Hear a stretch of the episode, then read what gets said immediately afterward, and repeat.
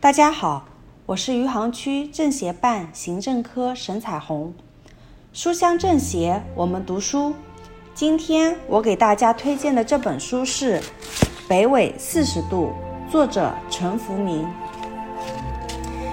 作者讲到，北纬四十度首先是一个地理概念，这条地理带与万里长城生死相依，成就了彼此。由于蒙古高原地质构造高海拔的缘故，以长城为标志，北纬四十度地理带在历史演进过程中，逐渐形成了不同的族群与生活方式，最终完成了不同文明类型的区隔、竞争与融合。围绕北纬四十度，那些不同的族群相互打量着对方，想象着对方，也加入着对方。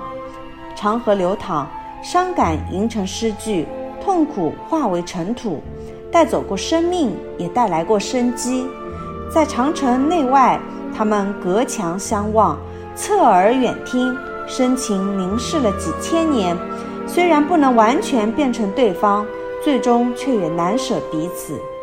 因此，北纬四十度还是一个文化历史概念。以历史为经，以北纬四十度地理带为纬，去展现和呈现出一幅参与性的千古江山图。北纬四十度北边的主人一度从匈奴换成了鲜卑、突厥、契丹、女真和蒙古人，定居的汉民族就像一个学生。凭借着长城不断迎接各种凶险而重复性的考试，作者提出北纬四十度的跨界性文化概念，并围围绕相关人物故事集中表现和探究了民族冲突与民族融合等方面的历史关切。我推荐这本书，主要是我认为以跨界的姿态处理北纬四十度问题。是作者的一次文学历险，也是对历史学的一个致敬，更是对长城和中国北方的致敬。